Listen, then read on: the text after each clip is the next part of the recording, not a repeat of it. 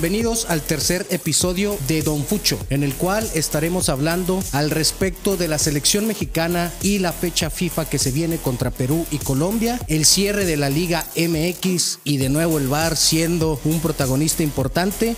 Comenzamos.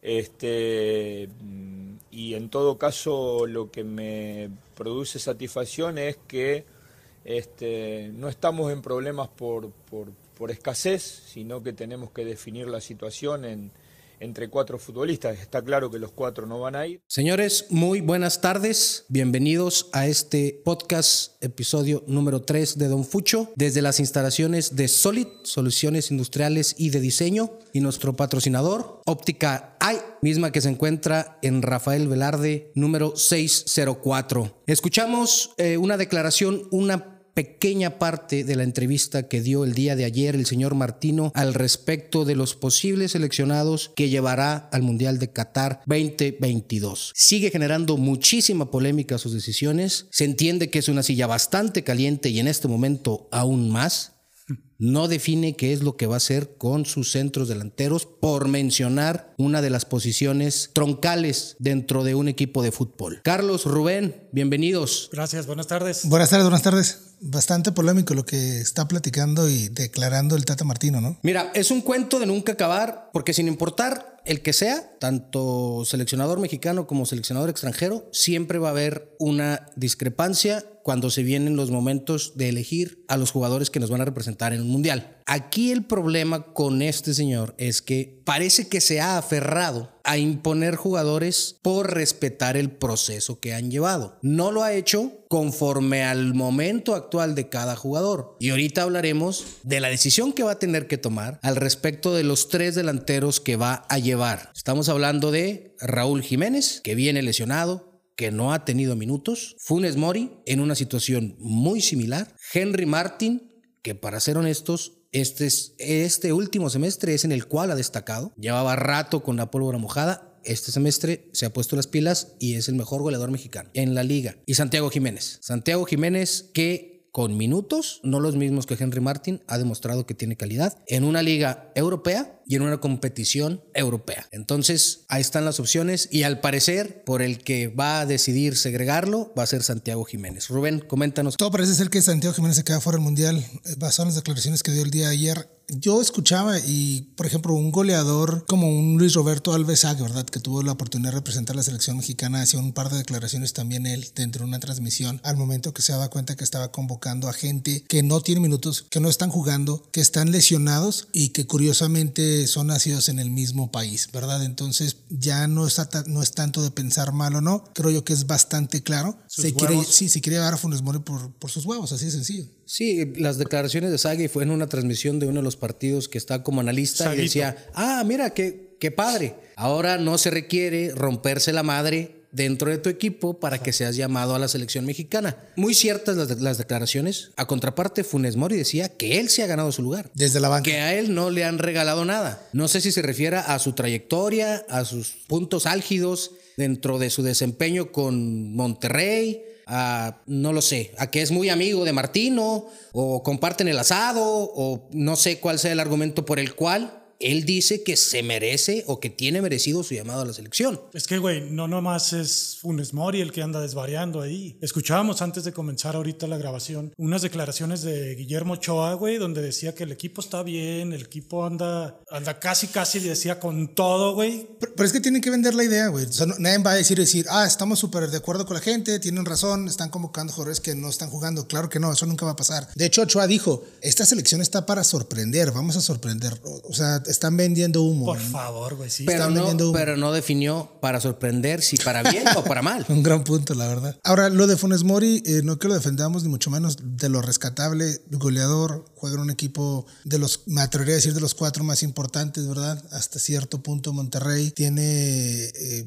lo económico de los más altos, de los más grandes, ha hecho un par de goles, pero no podemos vivir en el pasado, tenemos que ir en el presente. Estamos viviendo por momentos. Okay. Este cabrón no está jugando. Pregunta, imagínate que tú eres el seleccionador nacional y tienes que definir una lista de 26. Vas a priorizar la trayectoria de la ronda de clasificación al mundial, la participación que ha tenido Funes Mori con su club o el momento de cada jugador. Muy no sencillo. es el mejor momento de Funes Mori, No, eso no. nos queda claro a todos. Sí, estamos, en, estamos eh, todos en el mismo eh, en renglón, ¿verdad? Estamos todos en, en acuerdo en el sentido de que Funes Mori no debería estar en la selección. Porque simplemente no ha jugado. O sea, dijeras. no se lo ha ganado. Es que, güey, es que no ha jugado, no está jugando, está lesionado. Son una de las cosas que yo no entiendo. ¿Cómo es posible que sigues convocando a un jugador que no está jugando con su club, no está jugando con nadie? De hecho, no va a jugar el primer partido. Supuestamente lo que están diciendo, va a jugar el segundo partido los últimos 15 minutos y eso a ver si le alcanza. Entonces, Sí, se escuchaba por ahí que hasta, le, Martino había hablado con la directiva de Rayados para decirle pónmelo en algodones, por favor, no me lo obligues a un regreso apresurado o pronto, porque lo quiero para el Mundial y lo quiero en las mejores condiciones. No se vaya a lesionar más. Güey, no, lo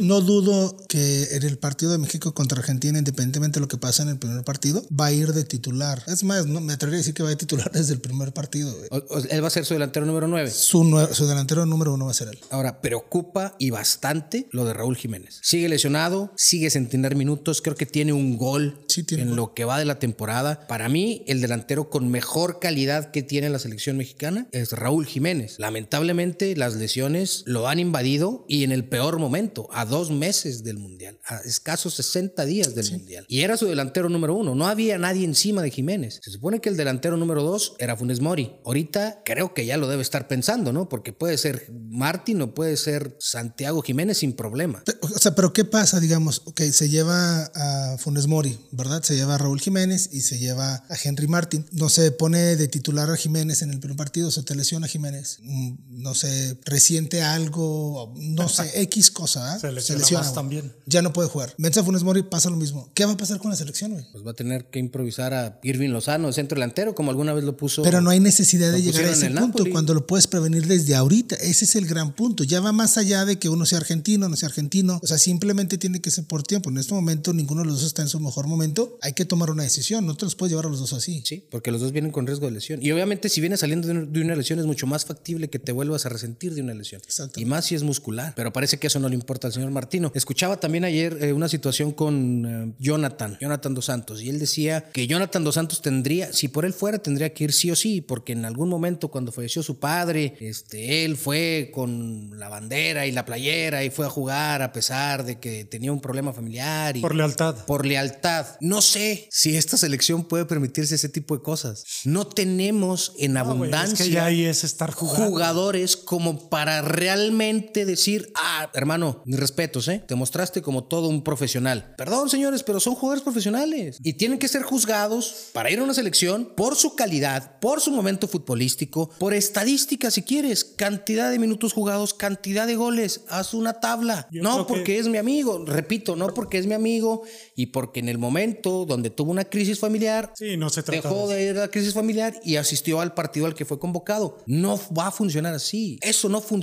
Una selección no funciona así. Nunca va a funcionar así. No, güey, es que estás no estás- mofando de la, de la federación, de la afición. Pero no estás haciéndole un favor a nadie, güey. O sea, o sea, se entiende, se respeta la situación, pero no estás haciéndole favor a nadie. Te están pagando, estás representando un Sí. país, es tu profesión, a eso te dedicas, güey. Tú tomas la decisión, sin embargo, no creo que seamos una Argentina, ni mucho menos para darnos ese tipo de lujo y llevarte jugadores porque Lo- lo he dicho. merecimiento, güey. Es, es poco el amor como para estarlo perdiendo en, en celos. ¿Qué pasa con el Chicharo? Acaba de meter Ya un super mega golazo de tacón, ¿lo viste? No lo vi, pero eh, tiene producción de goles. Y más allá de que juegue en una liga que a, mi- a mi parecer no es de alto nivel, pues en mejores condiciones que Funes Mori sí está. Y está compitiendo y es titular y está a punto de meterse a los playoffs. A pesar de que tuvo un inicio bastante escabroso, hoy el equipo de, de Galaxy está por meterse a los playoffs. Entonces, ¿qué podemos esperar de esta selección? Los dos sinodales que vienen, obviamente no están en su mejor momento, que es Perú y es Colombia, pero son selecciones que tienen buen manejo de pelota y les gusta jugar un muy buen fútbol. Perú con un técnico nuevo, la salida de Gareca y entra Máximo Reynoso. Y Colombia en una transición generacional, misma que no, uno perdió en el repechaje Perú y el otro se quedó un puesto abajo para entrar en ese repechaje. No va a ser cosa sencilla. ¿Crees que este partido ayude a definir algún jugador que vaya a subirse o bajarse del barco este hacia Qatar? Bueno, para poder tomar esa decisión tiene que realmente estar abierta la posibilidad de que cualquier jugador se pueda bajar. ¿A, qué me refiero con eso? Es de que prácticamente él ya sabe a quién se va a llevar. Yo creo que en su mente ya sabe a quién va a bajar del barco. Ayer lo dijo, ¿eh?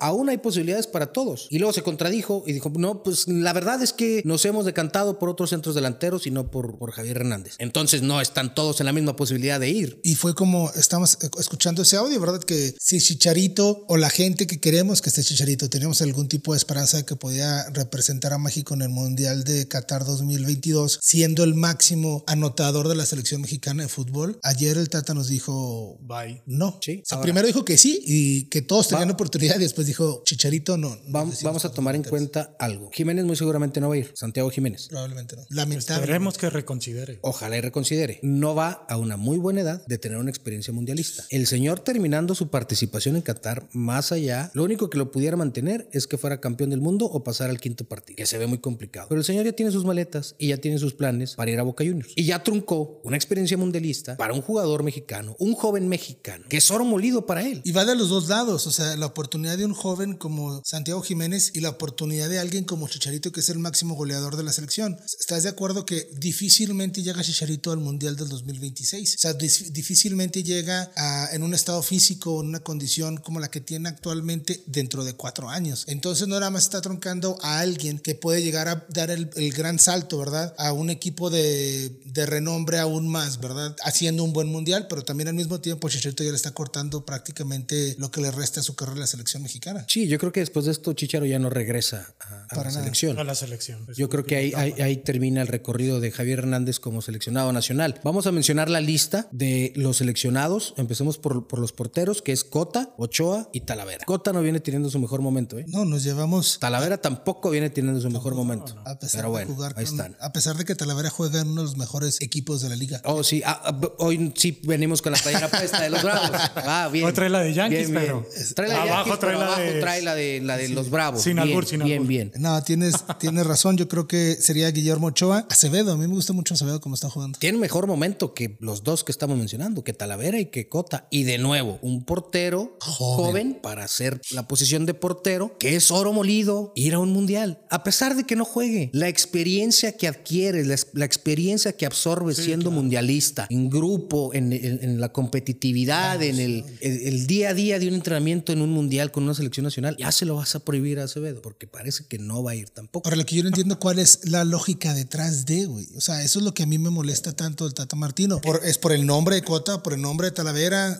había un eh, precontrato antes, cierta marca. la verdad es, que tiene que ver con empatía, nada más. Y respetarles la trayectoria y que fueron convocados durante las rondas clasificatorias al Mundial. Nada más. Él se siente a gusto con esos nombres. Está muy en su derecho, muy en su derecho, porque es el seleccionador nacional y lo pusieron ahí para que tomara este tipo de decisiones. Exactamente. Que los que estamos afuera y que esta, este precioso deporte que es el fútbol es tan bondadoso que te da la posibilidad de que viendo un partido ya te crees un conocedor y puedes opinar como nosotros lo estamos haciendo ahorita, es diferente. Nosotros creemos que no debe ser así, pero Martino tiene muy bien definido por qué lo hace y es los jugadores son empáticos con él, hacen grupo y les está respetando la trayectoria de las rondas de clasificación hacia el mundial. O sea, toda madre, güey, y los resultados. Y los resultados. Pues los, resultados se van a ver en Qatar y a ver pues hasta dónde nos va a dar. Pero ya regresamos otra vez, güey, al principio a experimentar. Sí, es que lamentablemente no hay. Escuchaba el otro día a, Martinoli y él decía: Le pregunté yo a Decio de María y a. se me olvida el, el, nombre del otro directivo de aquel entonces. Campeón olímpico, Londres, 2012. Y que les preguntó Martinoli, señores, ¿ya saben cuál es la fórmula? ¿Saben por qué quedamos campeones olímpicos? ¿Qué, ¿Qué se hizo? Y hubo un silencio. Nadie contestó. Nadie supo qué contestar. ¿Por qué? Porque no hay un proyecto proyecto, no Rosa hay de un Guadalupe, trabajo. Exactamente. ¿Qué pasó? Pues llegó el rocío de la Rosa de Guadalupe, el, el airecito ese mentado de la Rosa de Guadalupe y fuimos campeones olímpicos. Pero alguien llevó anotaciones de qué metodología se usó o por qué había esa camada de jugadores con calidad que llegaron a ser muy competitivos y eran titulares en sus equipos. ¿Alguien pudo descifrar eso? ¿Alguien tuvo el, el mínimo detalle de decir, ah, mira, lo que pasa es que de este torneo de copa que nos creamos y que nadie quería jugar, de ahí salió un Herrera, de ahí salió un Pizarro, de ahí salió un Chucky Lozano, de ahí salió, no sé, X nombres. ¿Alguien hizo eso? ¿Alguien calculó por lo menos la cantidad de minutos que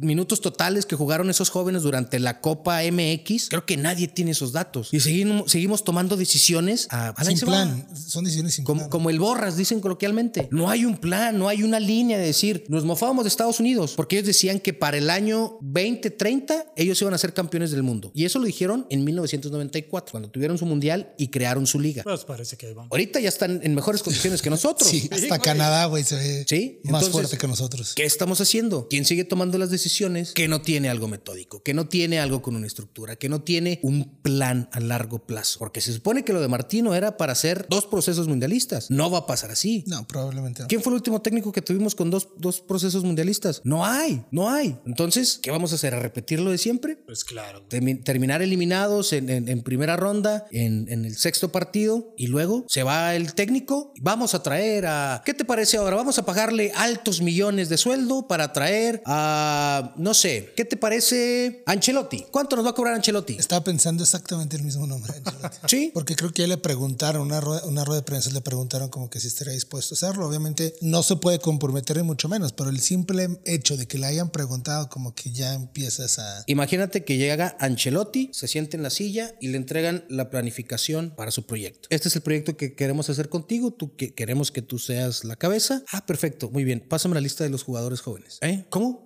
¿Jóvenes de como de cuánta edad? No hay. Bueno, ok, la liga. ¿Cómo está tu liga? ¿Cuántos extranjeros permites? Ah, pues 11. Oh, muy bien. ¿Y los jóvenes cuándo juegan? Ah, pues van a jugar cuando juguemos contra la MLS algunos minutos. ¿Contra la qué? O cuando vas ganando 3-0 y queden 4 minutos en el partido. En, la- en el nuevo campeonato. En el nuevo League. campeonato de Nations League, no, Nations la verdad no recuerdo el nombre ni me interesa sabérmelo. Se me hace un invento bizarro y híbrido para buscar producto comercializable más que para buscar una mejoría futbolística. Sacar Pero lana, bueno. Ahorita que tocas lo económico, hay otra cosa y otro punto, güey. Si tienes a un Memo Ochoa y tienes un patrocinio como Corona, como Comex o una empresa grande que le interesa o es de su mayor interés que este jugador esté en la selección, ellos también tienen un qué decir. Me refiero puntualmente, no sé, a un Talavera, un Cota, a lo mejor tienen contrato, no sé, AT&T, cual- cualquier marca, y, y créeme que estoy casi seguro que así es con varios personajes. Entonces, de nuevo, en una suposición, que llegue Ancelotti y te digan, ¿sabes qué? No vas a poder trabajar doble sesión con los seleccionados porque Menganito, Sutanito y su Torandito van a tomarse fotos uno con Coca-Cola, otro con Barcel y otro con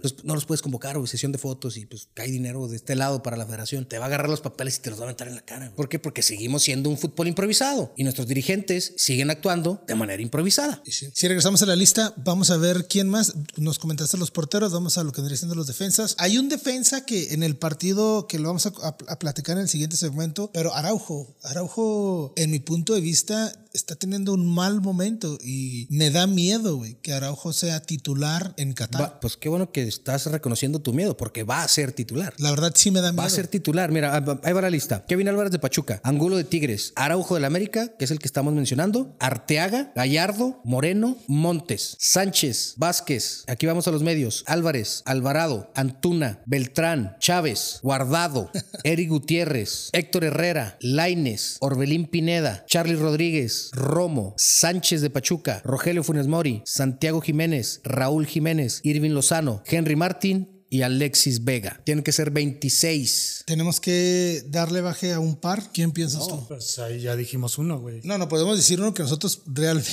que hasta cierto punto es obvio. O sea, déjame hago la pregunta, ¿no? ¿Quién pensamos nosotros que basado en lo que ha hecho el Tata Martino vaya a tomar la decisión de bajarlo del barco? Yo digo que va a ser Santiago Jiménez. Lamentablemente va a ser Santiago Jiménez el que no va a ir en esa lista. Alvarado, por ahí creo que se está, Roberto Alvarado de Guadalajara se está jugando su, su lugar. Álvarez de Pachuca se me hace que también pudiera no, no ir. No sé. Yo creo que se podría sacrificar, a, pues me puede, pero a Raúl Jiménez. O sea, si tú tuvieras la opción, sacrificabas a Raúl Jiménez. Sí. Ok, va otra cosa. Por ejemplo, si tú eres Raúl Jiménez, tú quieres ir al Mundial. O sea, Raúl Jiménez en su momento declaró que quiere ser el máximo goleador de la selección mexicana. Quiere pasar a Chicharito y, y mil cosas más. Tú eres Raúl Jiménez, tú sabes que no estás al 100%. Te siguen convocando. ¿Tú crees que Raúl Jiménez en algún momento diga, oye, Tata, ¿sabes qué? No estoy al 100. No la voy a armar. No lo voy a armar. Le voy a Llévate a alguien más. lugar. ¿O crees que exista ese egoísmo No, no creo. que- de decir, Él, él por sí mismo no se va a bajar del bar. No creo que se vaya a bajar del bar. A menos que sea una situación donde diga, sabes que estoy desgarrado, literal, no puedo. Ahí, ahí sí pudiera ser. Pero mientras tanto, y hay alguna posibilidad, y a lo mejor ahí con algún tratamiento que lo infiltren, no sé, él va a buscar estar en el mundial. ¿Quién no buscaría estar en un mundial? Pero bueno, señores, con eso terminamos el segmento con respecto a la selección. Sigue siendo controversial. No te enojes, güey, no te enojes. Y va a seguir te vas a enojar siendo más en el siguiente segmento. controversial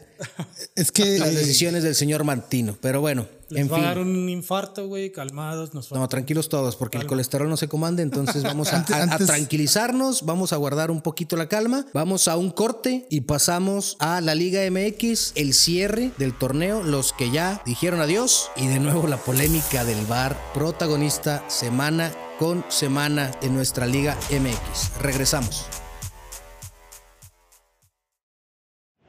Atención que viene el trazo. Alexis Vega va a ir cerrado. Por eso están todos ahí. Le pegan. Atajamón del arquero. Memo Ochoa y después el contra de Flores. La pelota sigue viva. Ese balón para el. Bien, señores, ahí escuchamos el atajadón de Guillermo Ochoa, que ha sido tema de mesa, de debate en infinidad de programas, de deportes, de espectáculos, hasta de economía. Para unos es gol, para otros no es gol. Entre los mismos árbitros y exárbitros no se ponen de acuerdo. La verdad es que para su servidor no hay una toma tajante donde diga que la pelota cruzó por completo. Pero como estoy seguro que mi buen amigo Rubén y mi buen amigo Carlos, que por cierto ahorita nos estaba mostrando un juguetito nuevo con unos sonidos bastante vintage, coquetones, que fue con el que abrimos, no van a estar de acuerdo, no van a estar de acuerdo con su servidor. Entonces, que empiecen los chingadazos. Para mí no es gol. No hay toma clara, tajante, que pueda refutar la marcación del árbitro. Hijo, güey, es que el ángulo de esa cámara creo que no necesita otro, güey. Pero, ah, no sé. O sea, O sea- sacan la pelota, es un atajadón desde adentro de la portería, güey. Sí.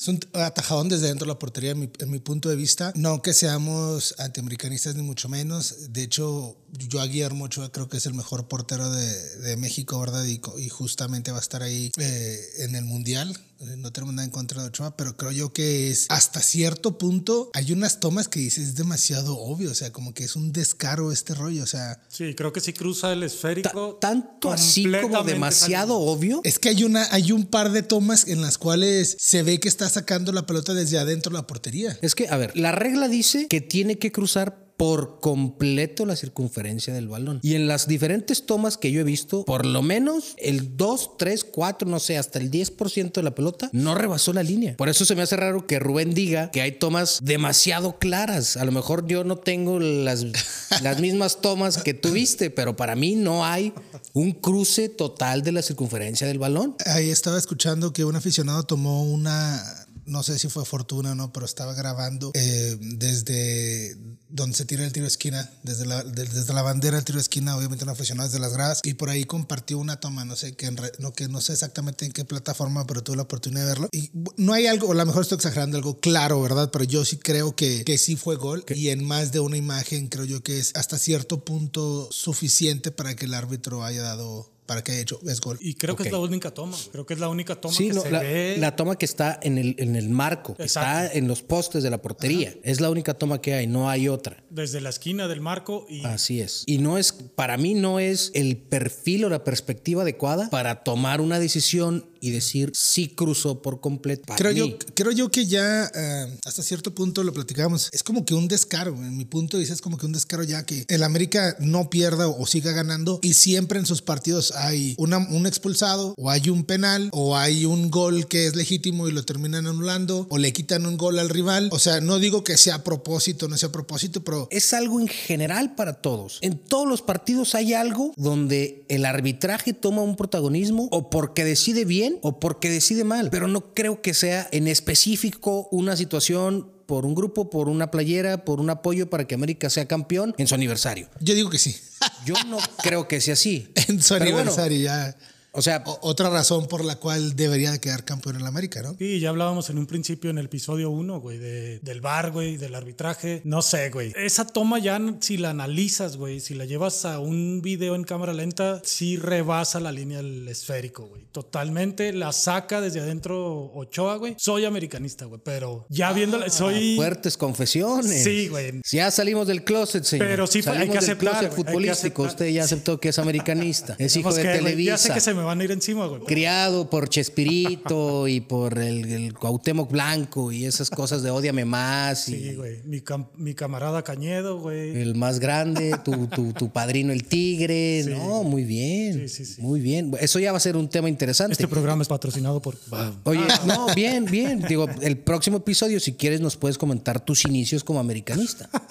Ya veremos, güey. Sin embargo... No, no nos puedes privar de esa situación. No, ha de ser muy interesante. Hay que historia. aceptar, güey. Hay que aceptar, güey. Sin Creo embargo, sí. tú crees que ese tuvo que haberse marcado como gol. Esa jugada en específico tuvo que haber sido gol. Sí, güey. Sí, ya. Tú también, Rubén. Es lo que ha 100%. estado saliendo desde el sábado, güey. Sí, pero eso no quiere decir que haya una prueba tajante y una toma. Puta, güey. Donde que se haga hay que meterle un aparato al balón para. Ya hay esa tecnología. ¿Y dónde está, güey? No lo han Aquí pagado no está. porque han gastado mucho en el bar, pero ya existe. De hecho, en el gol, en la, en la salvada de Guillermo Ochoa en el Mundial de Brasil del 2014 contra Brasil, se utilizó esa tecnología. Y te la ponían en la pantalla grande del estadio, ahí te ponían, creo que es el ojo de halcón, se llama, ¿no? Sin embargo- Aquí hubiera resuelto 10 mil problemas y nos hubiera quitado Este 10 mil horas y la mitad de este episodio, güey. Pero, no les interesa, pero realmente no, les interesa. Dicen que la inversión es muy fuerte para, para traerlo. No sé, no creo que no exista la capacidad económica en la Liga MX después de las carretadas de dinero que sacan con los partidos moleros y los partidos híbridos contra el MLS y no haya la capacidad económica para traer esa tecnología. Pero bueno, ya se justificaron con eso de que saldría carísimo traer esa tecnología. Pero es que se le está dando un, un equilibrio, como que el arbitraje no tiene la culpa, como que el VAR no tiene la culpa, no hay. El VAR está ahí, le afecta a otros No, equipos que- y luego a la América también a- y le tanto. Aquí yo creo que no hay que confundir los conceptos. Culpables hay, porque son culpables. Sus errores inciden directamente en marcadores y en posiciones en la tabla y, en, y en- hasta en temas económicos incide. Pero no hay dolo. Para mí no hay dolo para buscar esa equivocación. O no hay un sesgo o una tendencia hacia apoyar o ir en contra de alguna playera. Lo he repetido aquí varias veces. Hay una incapacidad enorme de los árbitros, hay una incapacidad enorme de los dirigentes, pero siento yo que no hay O sea, ¿Tú realmente crees que no hay una mala intención? Yo ahorita lo veo muy complicado que haya una mala decisión. Repito, no porque no exista. Claro que existe. Aquí lo que yo veo es que han sido tan malos los desempeños de los árbitros. Ningún árbitro, ninguno solo se salva. Y ha sido afectado para todos los equipos. De, la tabla del número 17 al número 1, al número 2, al de Monterrey, al de Tijuana, al del centro del país, al de amarillo, al de rojo, al de verde, al de dulce. Entonces, en todo se ha equivocado. En todos los partidos existe una acción en la cual el VAR influye. Y la decisión que toman el arbitraje y los señores ocupados que están en una silla viendo videos y que ni aún así viendo los videos saben tomar decisiones, es ahí donde creo yo que está el problema. Yo creo que sí tienes razón hasta cierto punto. Yo creo que se han equivocado en, con cualquier equipo de cualquier color, pero creo yo que siento que después de que la América tiene una pequeña racha de no perder un partido de fútbol, la forma como pita el árbitro es completamente distinta de ahí en adelante. Llevas tres ganados, no has perdido cuatro, si viene el quinto partido, como que ellos mismos de alguna u otra forma terminan hasta cierto punto ayudando a que esa marcha continúe, esa marcha positiva, el no perder o el seguir ganando. Yo realmente en este momento, ahorita a estas alturas, creo yo que sí es como que hasta cierto tipo, hasta cierto punto bastante obvio, porque te repito, siempre, bueno, no puedo decir siempre, pero en los últimos partidos los podemos analizar, una roja o un penal a favor o una expulsión del otro equipo, eh, una decisión del VAR que se va siempre a favor de ellos. El capítulo anterior estamos platicando de Cendejas, que era una posible roja, no lo expulsan, viene un par de jugadas adelante y termina metiendo gol. Entonces, creo yo que sí hay algún tipo de beneficio. No, no- creo yo que hasta cierto punto la liga sí está empujando a que quede campeón América y yo diría que justicia divina que llegara alguien como, pues los Bravos ya no pueden llegar, pero a lo mejor, no sé, la Chivas, el Cruz Azul, alguien y que terminaran quedando campeones con un penal inexistente que sea a favor de la Chivas o del Cruz Azul. Ahora sí como que para O sea, que... quien sea, pero todo en contra del América. No todo en contra, una jugada que sea en contra para que vean el Como, sentimiento que como tienen para demás. darle equilibrio a la fuerza. Ándale, algo así como para... la justicia en Ese de ojo contra por del- ojo y del- diente por diente, una cosa así. Ok. Bien, bueno, pues ahí están las peticiones de Rubén. Esperemos que lleguen antes de Navidad, porque si no, De hecho- a como, a como le platica él, va a ser campeón en la América con ayudas arbitrales. Ojalá y se le cumplan los ¿Y deseos. no sería la primera vez? No, no, no serían la primera vez. Yo le he comentado aquí. ¿Que es campeón? No. En años anteriores sí ha habido ayudas muy meticulosas hacia los azul cremas. En este, en este tiempo yo creo que no es así. Pero bueno, vamos a hablar ahora de la tabla, señores, de la liga, porque está por terminar. Quedan escasos 12, 13 partidos de la liga. Y ya hay algunos eliminados. Hay algunos que todavía están sosteniendo la posibilidad de calificar al repechaje con un clip de papelería, pero que se tienen que alinear 10 mil cosas, 10 mil resultados, alineación de los la planetas lluvia, y 10 mil circunstancias que difícilmente van a acontecer. Y en específico estamos hablando de los bravos. De los poderosísimos bravos que no son tan poderosos. Los bravos que lamentablemente no encontraron los resultados que pudieran haber acompañado por el buen fútbol que en ciertos partidos desempeñaron. No se ilusionaron. Fueron un equipo gitano con puntos muy álgidos de fútbol, donde encontrabas una competencia de tú a tú con equipos de primer nivel y con puntos muy bajos, donde eran exhibidos literal por rivales a lo mejor de su misma categoría, si los pudiéramos posicionar conforme a capacidad económica, infraestructura, jugadores. ¿Qué va a pasar con Cristante, Rubén? ¿Qué va a pasar con Cristante, Carlos? ¿Va a continuar? No, yo creo No, ¿Le que van a dar las gracias? ¿Van a cortar el proyecto de nuevo? O sea, vamos a seguir jugando a encontrar el burro que toque la flauta. lo que tiene más sentido es quedarte con Cristante, ¿no? Te quedas, acabas de deshacerte de. O se fue el Tuca Ferretti y no quiso continuar. Creo yo que los jugadores que tiene el Tuca completamente diferente a estos, obviamente sin, sin ofender a nadie, creo que tienen bastante capacidad este grupo que tenemos ahorita en Bravos. Por ahí no terminan de conectar, como lo mencionas tú. En va- más de un partido jugaron bastante bien y después fueron exhibidos, ¿verdad? Por ahí exhibido este Machís en este último tiro libre que levanta la mano, marcan penal y después por ahí en un contragolpe nos termina haciendo el 2 a 0, que el marcador es bastante engañoso. Después de que le ganaste al que estaba en segundo en la tabla, ¿verdad? Después de ganarle a Pachuca, eh, nos ilusionamos un poco. Creo yo que lo más inteligente sería quedarnos con Cristante, darle seguimiento a este proceso, pero creo yo que no va a pasar. A ver, vamos a platicar de un común denominador que tuvieron los Bravos durante varias jornadas de este torneo. Jugadores referentes que contrataste que pudieran considerarse pilares para este proyecto de Cristante fallaron. Machís, diste un ejemplo, extiende el brazo, no sé por qué motivo. Y yo sigo sin entender esos jugadores que van y se ponen en una barrera y no saben jugar como barrera. Si te vas a quitar si vas a agacharte, si no vas a respetar el, el- el- el orden del portero, si vas a abrir el brazo para cometer un penal absurdo, no te pongas de barrera. Eso es hasta en el llano, hasta en el campeón de campeones de aquí de Juárez. Un jugador amateur sabe que si no tiene la capacidad de jugar de barrera, no se pone de barrera. Y Machís lo hizo. Y lo trajiste para traer soluciones. Y vino lesionado y jugó yo creo el 30% de los minutos que tenía que haber jugado y cuando juega te comete un penal. Trajiste a Salcido, ¿qué pasó?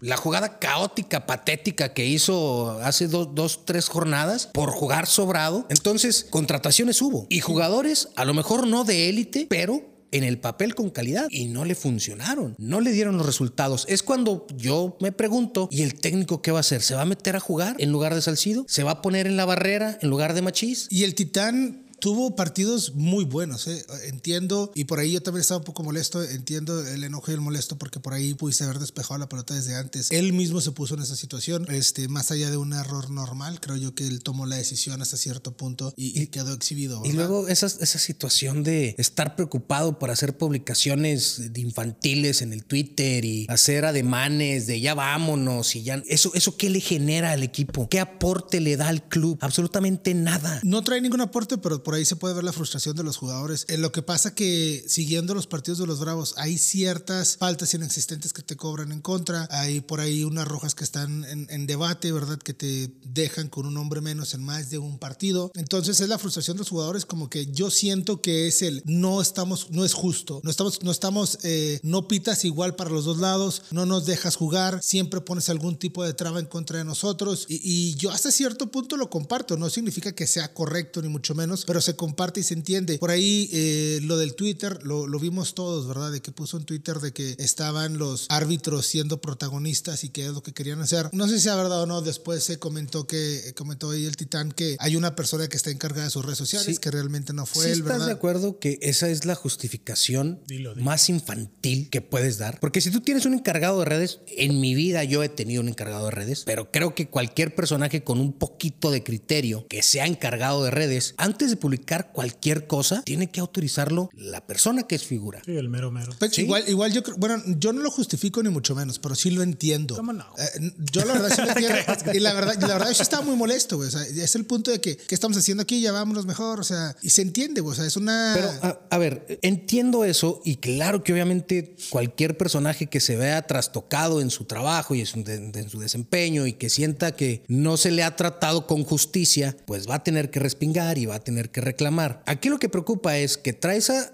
este tipo de jugadores con experiencia, no se diga el titán que jugó en Europa, seleccionado nacional, un recorrido bastante amplio, para que en ese tipo de momentos, cuando el equipo está urgido, necesitado, ávido de sensatez, de buen fútbol y de decisiones correctas, las tomen. Y pasa totalmente lo contrario. También hay que darle la responsabilidad a esos jugadores. También hay que hacerlos partícipes de este caótico torneo que ha tenido Bravos. Porque nos seguimos justificando en situaciones del arbitraje, nos seguimos justificando en, en hechos que son ajenos al futbolista. Claro. Pero las, las circunstancias y las situaciones que sí le competen al futbolista, que es jugar fútbol y es ser responsable en su accionar y no jugar sobrado y saber que si no tienes la capacidad para manejar una posición o para utilizarte en cierto contexto, pues no te pares ahí. Ahí cuando se va a ser responsable el futbolista. Porque es muy cómodo aventar la piedra y decir, es que no nos quieren y es que nunca nos han querido porque somos de Juárez y traen una consigna en contra de nosotros. Sale muy caro. Cuando los jugadores, el técnico, su cuerpo técnico va a tomar la responsabilidad de las cosas. ¿Por qué? Porque a lo mejor esos resultados que estamos hablando, que se vieron afectados por el arbitraje,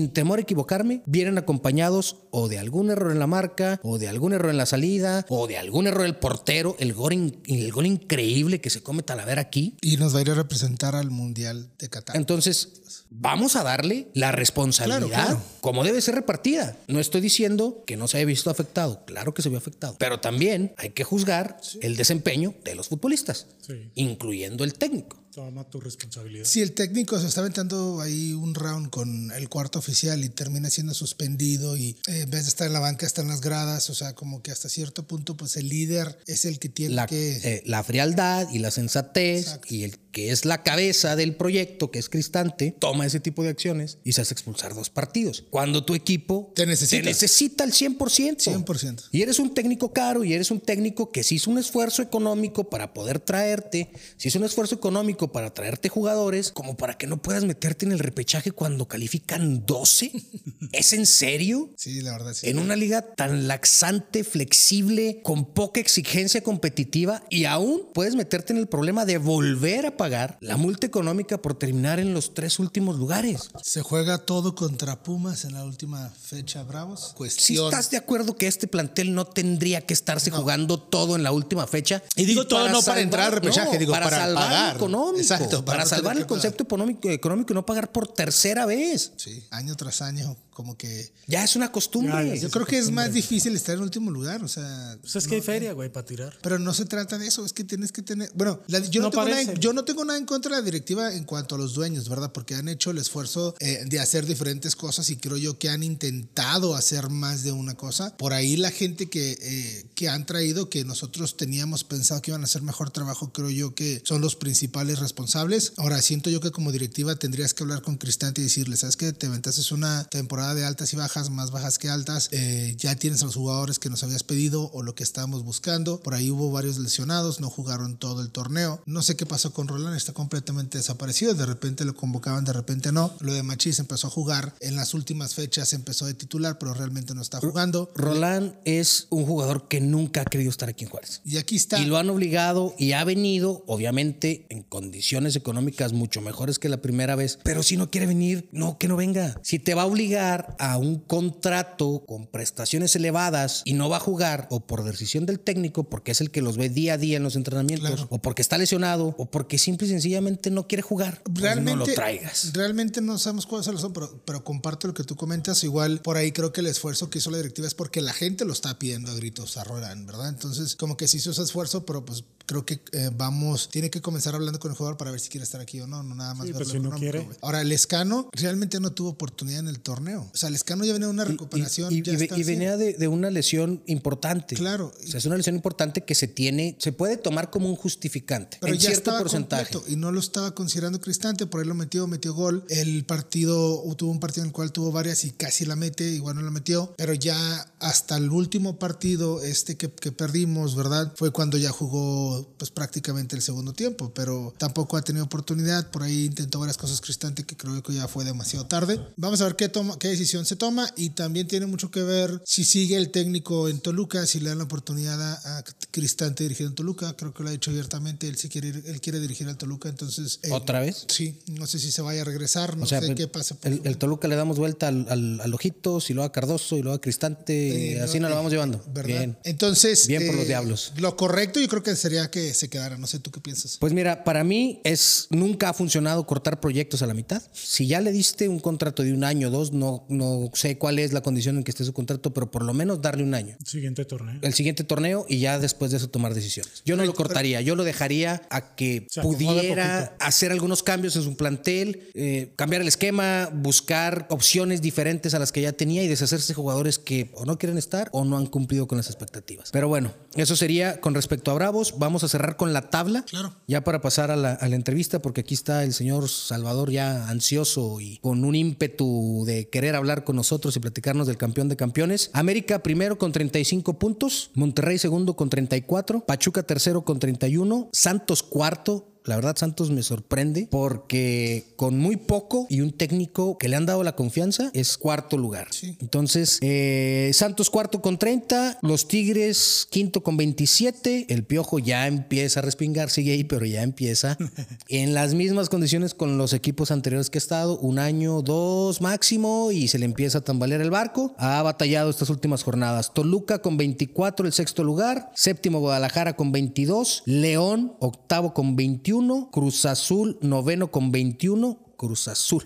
Increíble. Puebla con 19. Este Puebla que tiene 15 partidos jugados, no 16 como los demás, tiene partido pendiente. Detalle a tomar en cuenta. Atlético San Luis con 18. Necaxa con 18, igual que Puebla con 16 partidos jugados. ¿En qué lugar están? Ellos son Puebla décimo, San Luis 11, Necaxa 12. Juárez 13 con 16, 16 eh, partidos jugados. Mazatlán 14 con 16 y 15 partidos jugados, que también tiene dos partidos pendientes. Tijuana con 16 puntos.